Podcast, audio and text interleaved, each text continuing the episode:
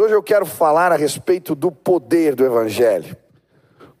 Quantos creem e foram alcançados pelo poder do Evangelho? Amém? Hoje eu quero falar desse poderoso e maravilhoso Evangelho de Deus.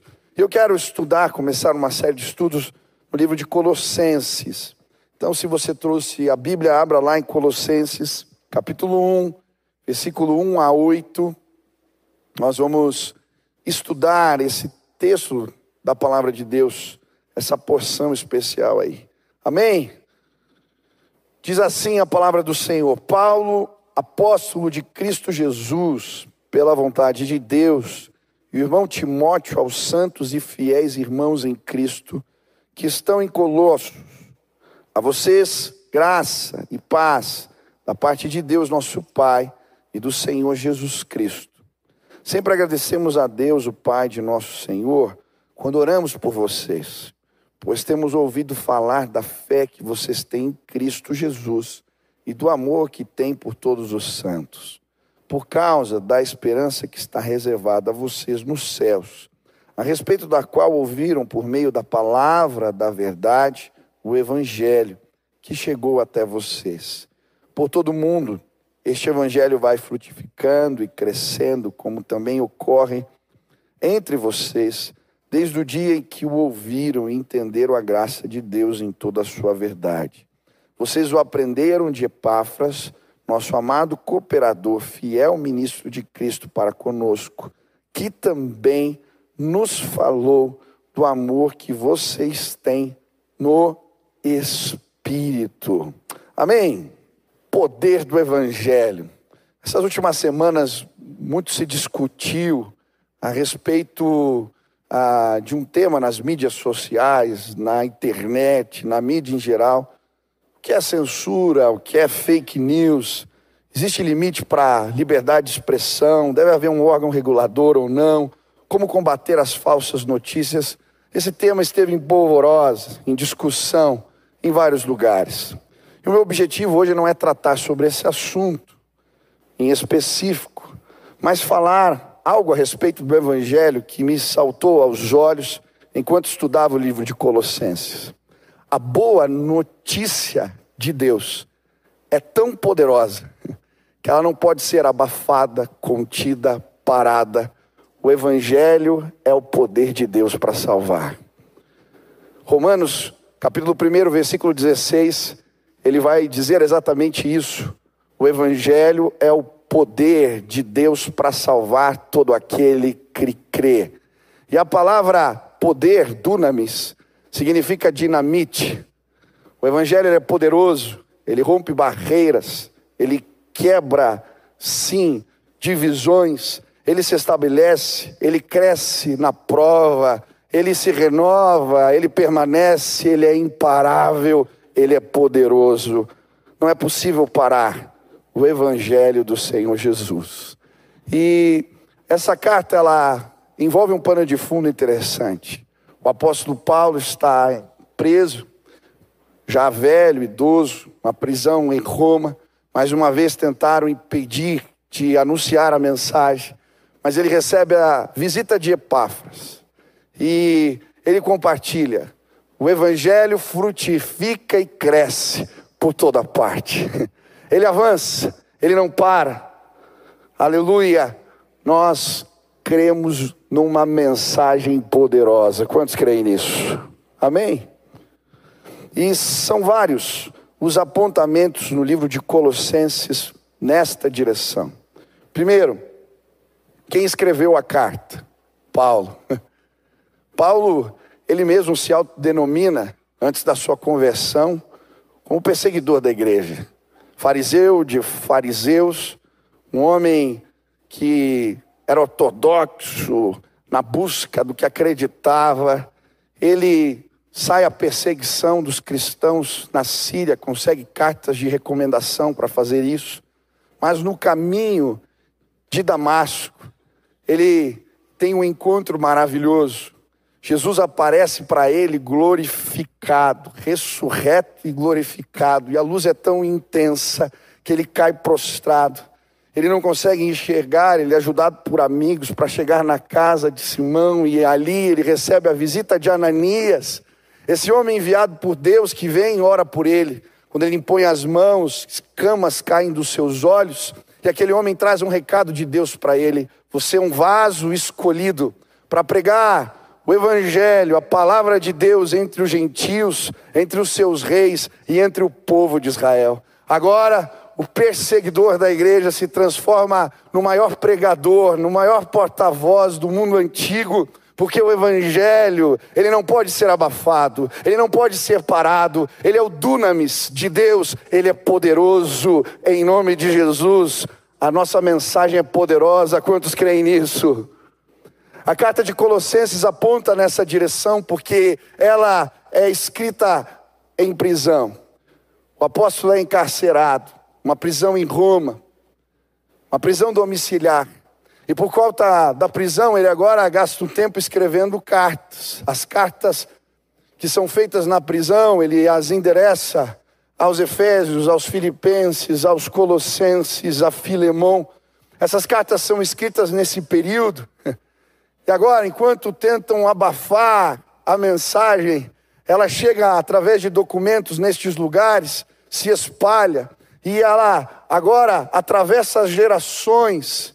E esse evangelho, que é o dunamis de Deus, que é poderoso, ele avança as barreiras do tempo. Hoje nós carregamos esta mensagem, estas cartas que foram escritas estão nas suas mãos através da Bíblia Sagrada, porque ninguém pode parar, ninguém pode abafar, ninguém pode impedir o dunamis de Deus. O Evangelho é o poder de Deus para salvar, aleluia. A Bíblia vai nos mostrar também no livro de Colossenses que, enquanto Paulo estava na cadeia, ele era guardado por guardas pretorianos. Faziam escalas, turnos de seis em seis horas e ficavam algemados com aquele homem de Deus. Quem era a guarda pretoriana? Era a milícia especial do exército romano que cuidava do pretório. Nos tempos de Paulo, eles se tornaram a guarda pessoal do imperador.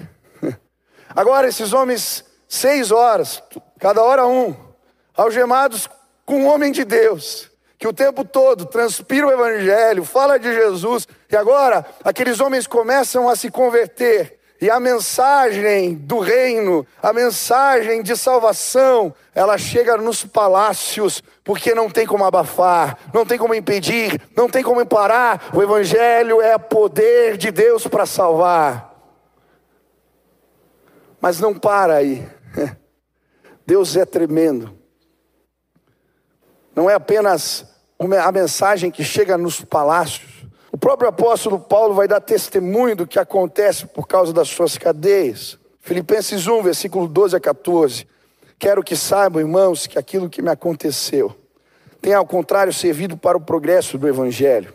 Como resultado, tornou-se evidente a toda a guarda do palácio e a todos os demais que estão na prisão por causa de Cristo. E os irmãos, em sua maioria, motivados no Senhor, pela minha prisão, estão anunciando a palavra com maior determinação e destemor. Não apenas os guardas se convertem, mas as pessoas, os cristãos, por causa do testemunho do apóstolo Paulo, agora pregam com mais paixão, com mais entusiasmo, sem temor, porque o evangelho, ele é poderoso, ele não pode ser abafado, parado. Na cadeia também, ele encontra um escravo chamado Onésimo. Onésimo havia fugido das terras de Filemão, cometido crimes, vai parar na cadeia.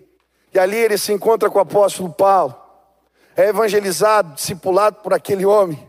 Mas o que, que Onésimo tem a ver com os colossenses? Ele era natural da região. A igreja de Cristo entre os colossenses, ela se encontrava na casa de Filemão.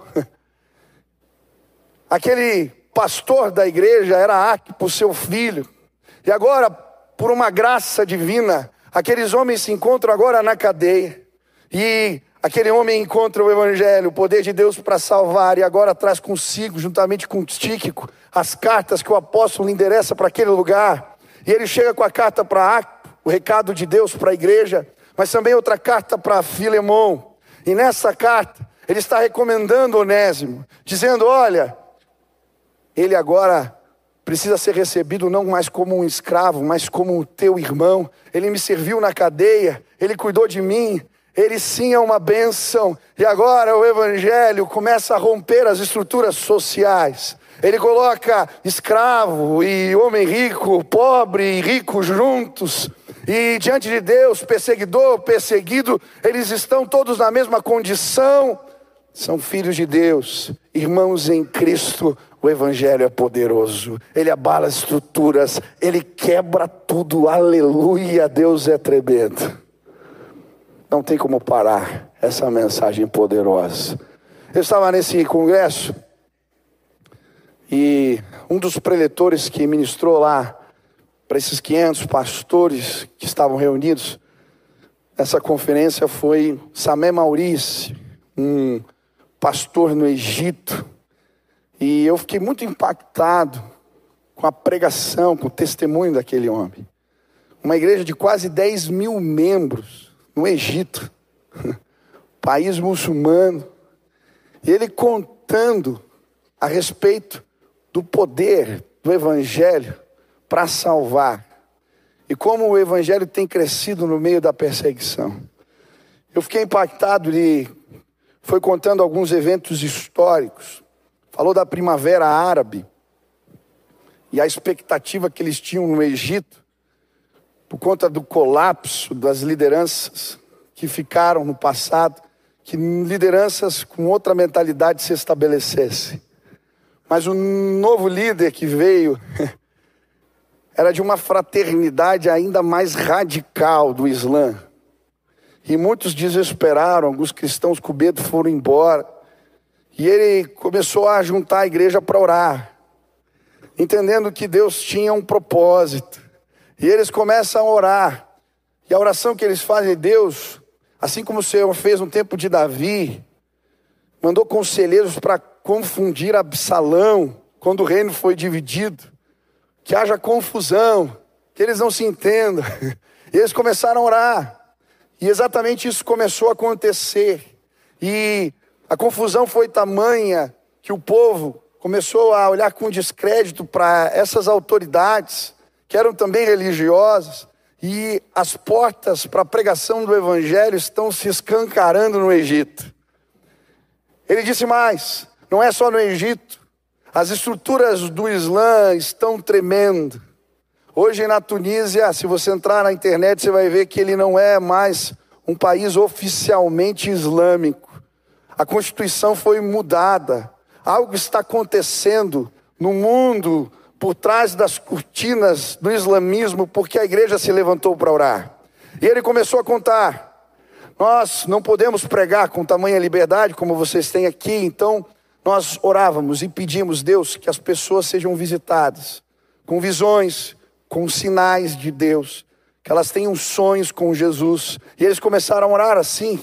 E ele contando todas as, todos os meses, nós batizamos pessoas que tiveram experiências.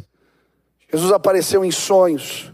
Jesus se revelou a elas, apareceu para elas, e elas estão chegando sem que falemos nada, e nós estamos batizando centenas de pessoas assim. Ele contou uma história que muito me impactou a respeito de um empresário que chegou pedindo oração para alguém num tempo, perdão, alguém se ofereceu para orar num tempo difícil por ele. Depois da oração daquele homem, quando esse empresário chega em casa e vai tirar a camisa, ele olha no ombro e tinha um sinal da cruz no seu ombro. Aquele homem fica espantado, que é isso? Vai na igreja, encontra o pastor, mostra para ele o sinal. Ele dizendo, não era uma tatuagem, era uma marca, um negócio que eu nunca vi na vida. Eu falei de Jesus para aquele homem. Quando ele voltou para casa, ele foi fazer uma oração. Uma luz muito forte apareceu no seu quarto. Deus falou com ele, Jesus se revelou a ele. Ele se converteu ali no quarto sozinho. Depois de alguns dias, a marca da cruz desapareceu do seu ombro mas a marca da cruz no coração já tinha ficado. Ele é um servo de Deus hoje. O Evangelho é o poder de Deus para salvar. Ele não pode ser abafado, impedido, calado. Ele é poderoso. Quantos creem nisso? Uma das coisas que me impacta ao olhar para a história da igreja entre os colossenses é que Colossos era uma cidade sem expressão. Nos tempos de Paulo, apesar do nome, né, Colosso, grande, monstruoso, enorme, nos tempos de Paulo essa cidade estava entrando em decadência. E isso porque naquela região aconteciam abalos sísmicos. E as pessoas devagarinho foram se retirando dali. As cidades em volta, Hierápolis, Laodiceia, tinham se desenvolvido. E agora, um era um centro médico, outro um centro bancário, comercial, as pessoas foram migrando. E aquela cidade estava morrendo, literalmente, na época de Paulo. Mas o Evangelho chega ali, chega nos cantões da terra, nos pontos que ninguém imagina. O Evangelho é poderoso, muito provavelmente, Epáfras teve o contato com o Evangelho quando o apóstolo Paulo pregava em Éfeso, na escola de Tirano, e ele sai para aquela região e ele funda a igreja em Colossos, em Herápolis, em Laodiceia. O apóstolo Paulo sequer tinha visto o rosto desses irmãos, mas agora o evangelho, as cartas do apóstolo estão chegando naquele lugar, porque o evangelho, ele é poderoso. Eu lembro alguns anos atrás de ouvir o testemunho de Ronaldo Lidório, um pregador presbiteriano, plantador de igrejas, um missionário, dedicou a vida para levar o evangelho a povos não alcançados, as tribos na África, na Amazônia, ele já traduziu porções inteiras das Escrituras, Novo Testamento, para línguas originais destes povos. E ele conta que em determinada ocasião ele se lançou numa missão no interior da Amazônia, bem no coração da Amazônia, buscando levar o evangelho para uma tribo que ele achava ser não alcançada. Mas quando ele chegou naquele lugar, depois de muito viajar, ele encontra ali uma igreja plantada, cheia de gente. E ele pergunta como o evangelho chegou aqui, como essa, esse recado de Deus, boa notícia de Deus chegou nesse lugar. E alguém fala, foi o seu João. Seu João e ele começa a procurar quem é o seu João. Seu João era um homem semi-analfabeto. Pegou o seu barquinho e saiu cruzando os rios, fazendo negócios e viajou bastante. E quando ele perguntou, seu João, o que você veio fazer aqui? Ah, vim, vim ganhar vida, vim fazer negócios. E a vida vai bem? Ele falou, vai, já plantei seis igrejas nessa região. Aquele homem não tinha feito curso missionário, não tinha preparo algum, mas o poder do Evangelho alcançou. E no meio do nada, um barquinho com uma panela, uma cadeira e uma mesa. Estava o seu João, que evangelizou os cantões da Amazônia. O evangelho, ele é o poder de Deus. Ele não pode ser parado, abafado, ele chega onde ninguém chega. Aleluia! O evangelho chegou para você. Amém? Quantos foram impactados pelo poder desta mensagem? Levante as mãos. Você foi alcançado. Poder para salvar tocou sua vida. Hoje eu queria, em nome de Jesus, te ensinar a como você pode administrar esse poder, esta mensagem poderosa de Deus. Quantos querem ser usados por Deus aqui? Eu creio que hoje nesse lugar, Deus vai derramar poder sobre a sua vida. Você é um representante desse evangelho. Deus vai te usar. E você vai ver os efeitos do poder dessa mensagem, quebrando cadeias, rompendo grilhões, estabelecendo salvação perto da onde você está. Quantos desejam isso? Hoje eu quero falar de algumas credenciais que precisamos carregar se queremos ser instrumentos de Deus para anunciar essa mensagem poderosa. Primeira credencial. Logo no começo do texto, o apóstolo Paulo começa se apresentando. Paulo, apóstolo de Jesus Cristo, pela vontade de Deus, juntamente com Timóteo, aos irmãos em Colossos, graça e paz. Começa assim. De alguma maneira, ele, quando se apresenta na carta, ele está trazendo as suas credenciais. O apóstolo não se apresenta sempre da mesma forma. Quando ele escreve a Filemão, ele se apresenta como prisioneiro de Cristo. Quando escreve aos Filipenses, como servo. Mas aqui ele faz questão de trazer a ensina de autoridade, apóstolo. O que isso quer dizer? Apóstolo, antes de tudo, é um enviado, um delegado, alguém que representa ou que traz uma procuração nas suas mãos.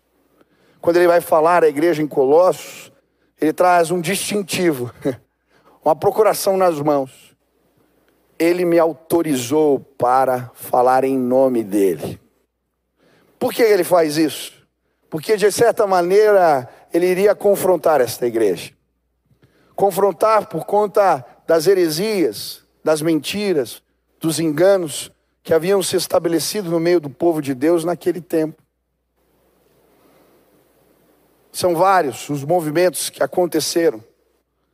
Primeiro, a astrologia. Naquela época, se você ler todo o livro de Colossenses, você vai ver que ele fala dos princípios elementares. O que, que é isso? Espíritos elementares, algumas traduções dizem. Nos tempos antigos, eles acreditavam que existiam anjos, entidades, espíritos que estavam associados às estrelas e os planetas e eles podiam interferir na vida das pessoas. E por isso o povo estava se convertendo, aceitava Jesus, mas participava de algumas cerimônias esotéricas porque eles tinham medo dessas ações malignas.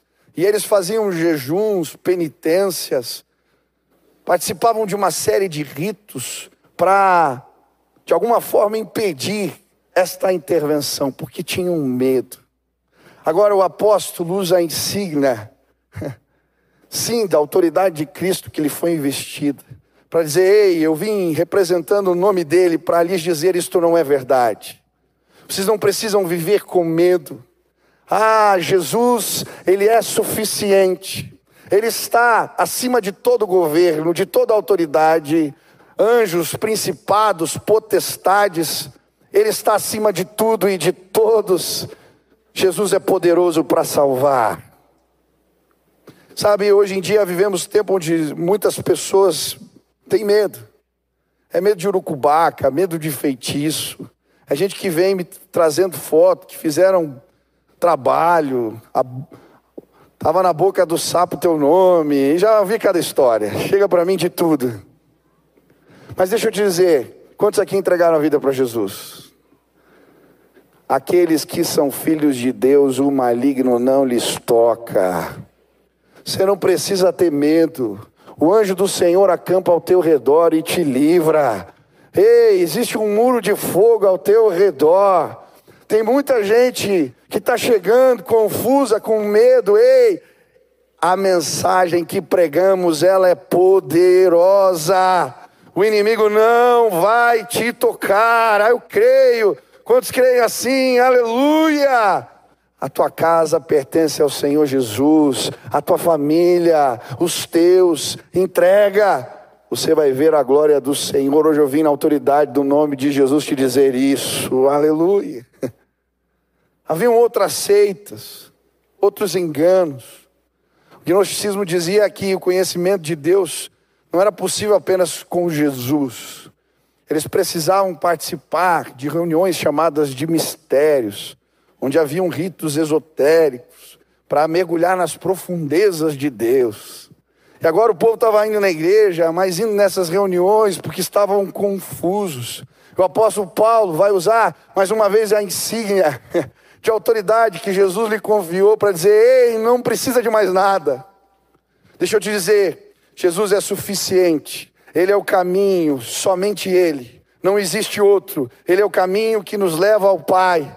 Você não precisa de intermediários, você não precisa de amuletos, você não precisa de um santo de devoção, você não precisa de mais nada, Ele é suficiente. Os braços dele estavam abertos na cruz, os braços de Cristo estão abertos sobre esta nação. Ele está sobre o corcovado como anúncio para todos aqueles que vêm. Jesus está de braços abertos. Ele é suficiente. Ele nos liga ao Pai. Não precisa de mais nada. Ei, eu preciso te apresentar essa verdade. Jesus quer te apresentar sim um conhecimento de Deus que vai além. Te levar para o profundo, para a intimidade, para experiências que você nunca teve. O caminho é Jesus. Quantos creem nisso? Mas pastor, como que essa autoridade ela é manifestada no meio da igreja? Que representa essa credencial do apostolado para nós hoje? E no meu entendimento, o apostolado no meio da igreja tem a ver com a ação missionária. Nós somos ministros, Deus nos enviou. Ação missionária. Um dos textos que eu gosto bastante é Mateus 28, quando fala sobre o ID. Mas se você ler o versículo anterior, Jesus vai dizer assim: primeiro, toda a autoridade me foi dada nos céus e na terra. Por isso, e de fazer discípulos em meu nome, batizando-os em nome do Pai, do Filho e do Espírito Santo. Ei, toda autoridade. Quando exercemos a missão, quando pregamos o Evangelho, uma investidura de autoridade foi derramada sobre nós. E quando exercemos esta autoridade, poder para salvar se manifesta. Pessoas têm um encontro com Cristo Jesus. Como assim, pastor? Eu quero te ensinar a pregar com autoridade. Você foi enviado por Cristo. Ele te deu uma comissão, mas ele te deu autoridade para fazer isso. Eu aprendi isso quando eu era adolescente. Eu tinha me convertido. Eu estava muito entusiasmado com as transformações que estavam acontecendo na minha vida. E eu lembro, 14 anos eu tinha, 14, 15. Nós fizemos uma viagem tinha um retiro da igreja, retiro de família, que acontecia em Fraiburgo. Eu não sei se tem alguém dessa época aqui em Fraiburgo. Levanta a mão, deixa eu ver se tem os velhos da igreja. Acho que o Diogo foi. Chegou aí, Diogo? Não é possível, não me deixa. Ninguém. Meu Deus, eu estou muito velho mesmo. Faz muitos anos. Era no interior de Santa Catarina, a gente fazia um retiro de famílias. A igreja era menor naquela época, é quase todo mundo. E eu lembro que resolvemos fazer uma ação missionária na praça da cidade. Preparamos palco, som, todo mundo fomos de ônibus. Eram os jovens, os, eram famílias da igreja, os mais velhos, tinha uma, uma programação preparada. Mas quando chegamos com os ônibus lá, começou um temporal, uma chuva, e cancelaram o culto. E estava todo mundo voltando, e eu, naquele ímpeto, tinha recém aceitado a Jesus. Eu lembro que eu olhei para uma amiga a Sheila, a Sheila estava lá, da tia Marta, ó, sobraram alguns ainda na igreja. A Sheila, falei, poxa, Sheila, queria fazer o evangelismo mesmo assim, vamos na chuva mesmo. E ela disse, vamos, vamos com mais uma amiga, aí fomos falar com o pastor, era o Jacques, Jacques, você acha que a gente pode? Olha, pode, fica à vontade. E os ônibus foram embora, e nós ficamos na chuva. E eu lembro, né, você vai pregar o evangelho na chuva, não tem ninguém na rua. Falei, mas para quem que a gente vai pregar? As pessoas sumiram. A gente todo molhado, ensopado. E a gente começou a ir de casa em casa. A gente batia nas janelas das pessoas. Elas abriam as janelas e a gente molhado começava a falar. Mas eu lembro que enquanto eu falava do que Jesus tinha feito na minha vida, uma autoridade do Espírito foi derramada. E eu falava e eu via no semblante das pessoas que Deus estava falando com elas. Sabe, nós éramos adolescentes, meninos, não sabíamos técnica nenhuma. mas uma investidura de poder foi derramada sobre nós. Naquele dia, 17 pessoas entregaram a vida para Jesus.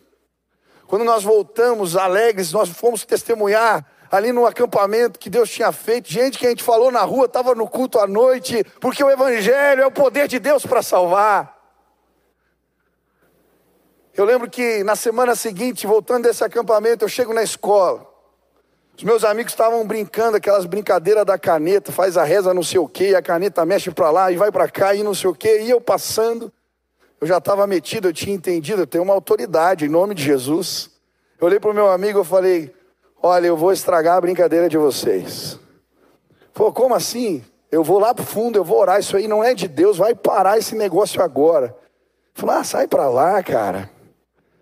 Fui lá para o fundo da sala e comecei a orar. Deus, isso aqui não é do Senhor. Daqui a pouco vem o meu amigo, ô, ô Michel, dá para parar de orar aí, cara? Você está atrapalhando mesmo. Aquele dia eu falei de Jesus para o meu amigo. Sabe? Eu pude apresentar o Evangelho para ele, porque o Evangelho é o poder de Deus para salvar todo aquele que crê, toda autoridade foi dada. Ele nos investiu. Ah, esse apostolado que envolve a nossa missão é uma investidura de poder. Meu irmão, em nome de Jesus, pregue. Fale. E você vai ver a autoridade do Senhor sendo derramada sobre a sua vida. Eu lembro uma vez que eu fui com um seminarista num presídio. Tinha um monte de preso, não sei se ele ficou assustado. Mas ele começou a pregar e gaguejar e pedir desculpa. Veja, se vocês entenderem diferente e tal. Quando saiu, eu falei, cara, não faz assim. Quando você ministra a palavra, antes de tudo, você faz com fé. Enquanto nós falamos, Deus está trabalhando. Pode falar, cheio da autoridade de Deus. Nas próximas semanas, se você fizer isso, você vai ver diante dos seus olhos as pessoas sendo transformadas pelo poder de Deus. Ele investiu autoridade sobre nós. O apostolado, a missão da igreja. Você foi investido quantos? Você foi investido de autoridade por Deus. Quantos creem nisso? Levante as mãos. Pregue o evangelho. Pregue o evangelho. Pregue o evangelho.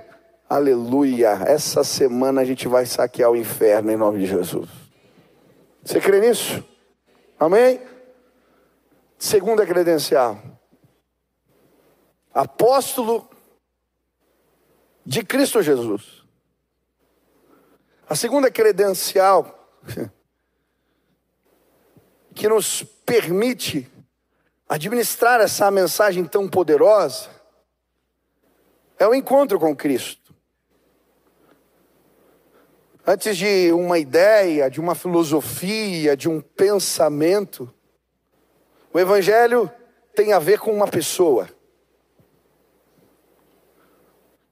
Jesus, o Filho de Deus, que se fez homem, habitou entre nós, vimos a sua glória, glória do unigênito do Pai.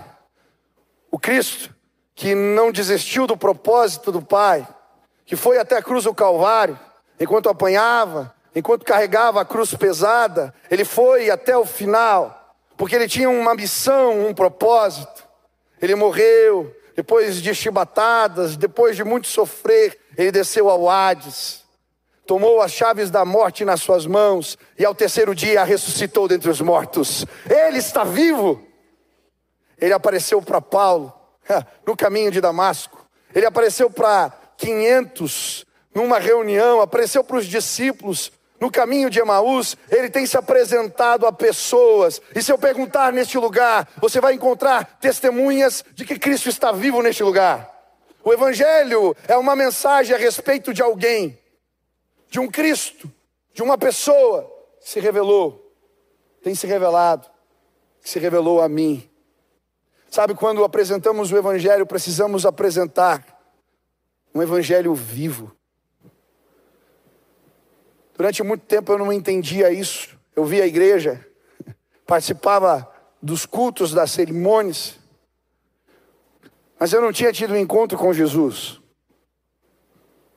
Quando eu falo da minha conversão, tem a ver com este encontro.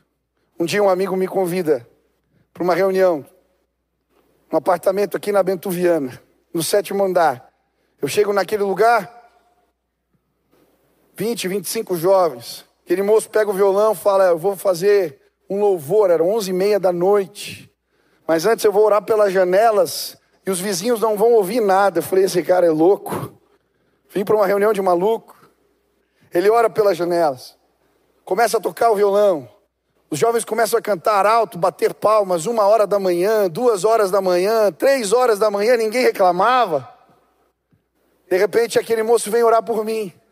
E quando ele põe a mão nas minhas, na minha cabeça, ele ora simples, mas o que acontece na sequência é que Jesus se apresentou para mim na sala da casa do meu amigo. Eu ouvi a voz dele. Ele me dizia: Eu te escolhi no ventre da sua mãe. Te separei para o louvor da minha glória. Eu te escolhi no ventre da sua mãe, eu vou te usar para o louvor da minha glória, eu te amo e eu vou te usar para o louvor da minha glória. Aquela voz cada vez ficava mais alta. Dentro do meu interior eu caí de joelhos no chão. Não se tratava de uma pregação eloquente, não se tratava de uma mensagem que eu li, de uma ideologia de vida. Jesus foi me buscar aquele dia, e hoje eu falo dele, ele está vivo, você pode encontrá-lo, ele quer se revelar a você, ele é uma pessoa, ele mudou a minha vida, ele vai mudar a tua história, eu creio. Quantos tiveram um encontro com Jesus aqui? Que credencial maravilhosa, que coisa tremenda você carrega com você.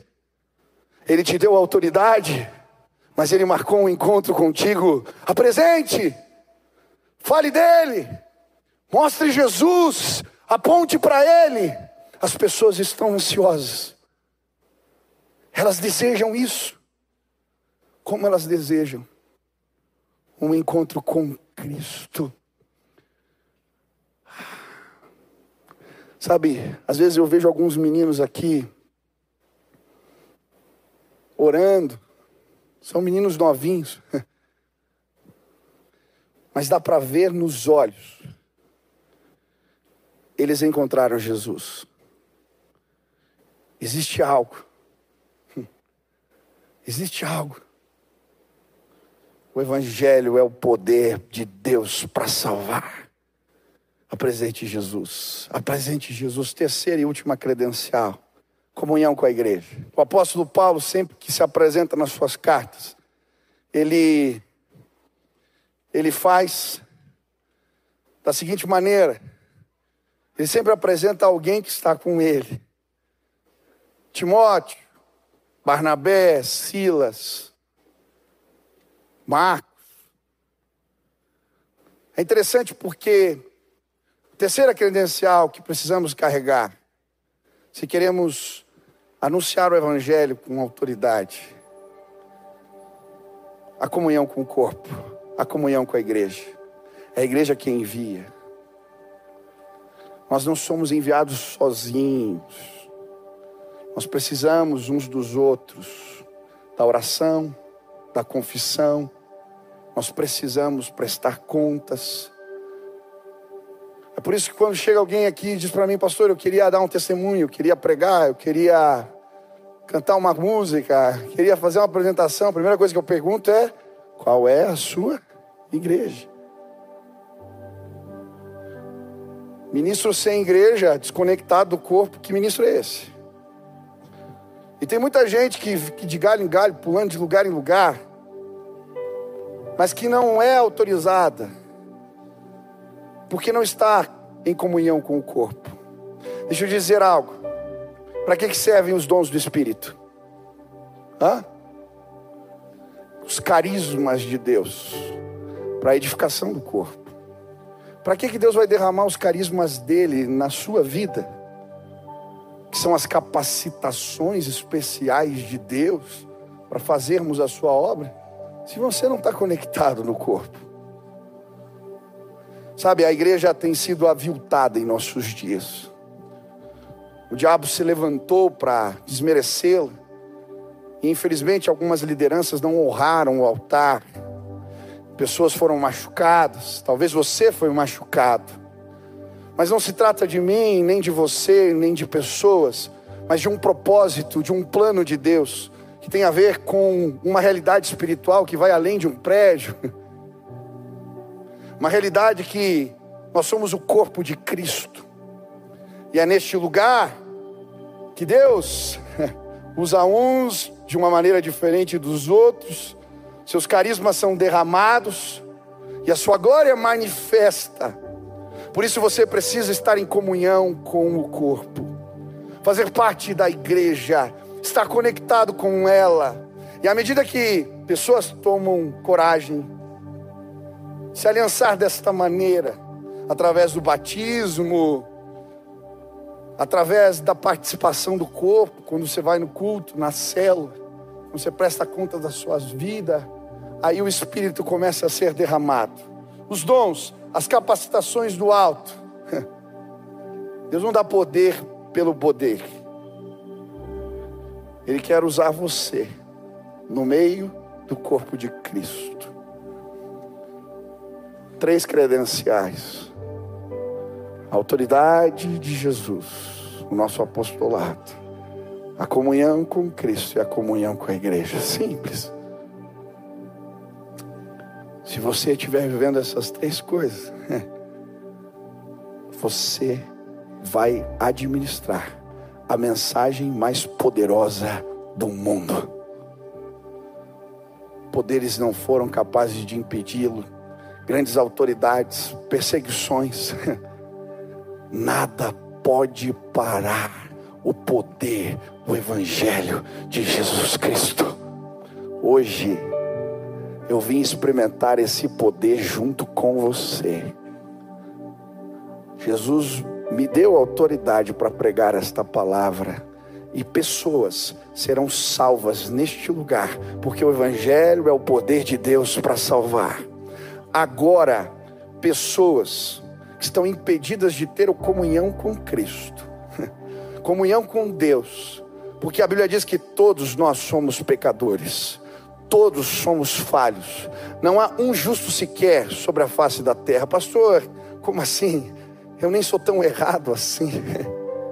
É, como um joalheiro, você pode olhar uma joia e achar que tudo está perfeito, mas você leva no joalheiro, ele consegue enxergar o que você não vê. Diante dos olhos de santidade do Pai, as imperfeições ficam evidentes, elas aparecem.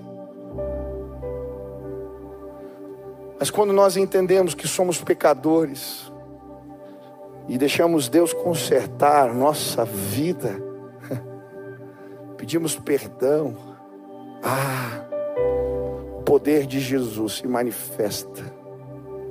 Hoje, fortalezas da mente vão cair por terra, sofismas, mentiras, barreiras. Agora, enquanto eu prego, na autoridade do nome de Jesus, eu quero declarar cairão, ruirão na sua mente. Você é livre, você pode ter um encontro com Jesus, você pode conhecê-lo, você pode receber a autoridade dele, você pode receber os dons do Espírito, você pode estar em comunhão com Deus e com a igreja. Ele quer fazer algo novo entre nós. Hoje você vai ser marcado pelo selo da promessa. O Espírito de Deus vai pôr a marca dele na sua vida. Você vai levantar e não será mais o mesmo.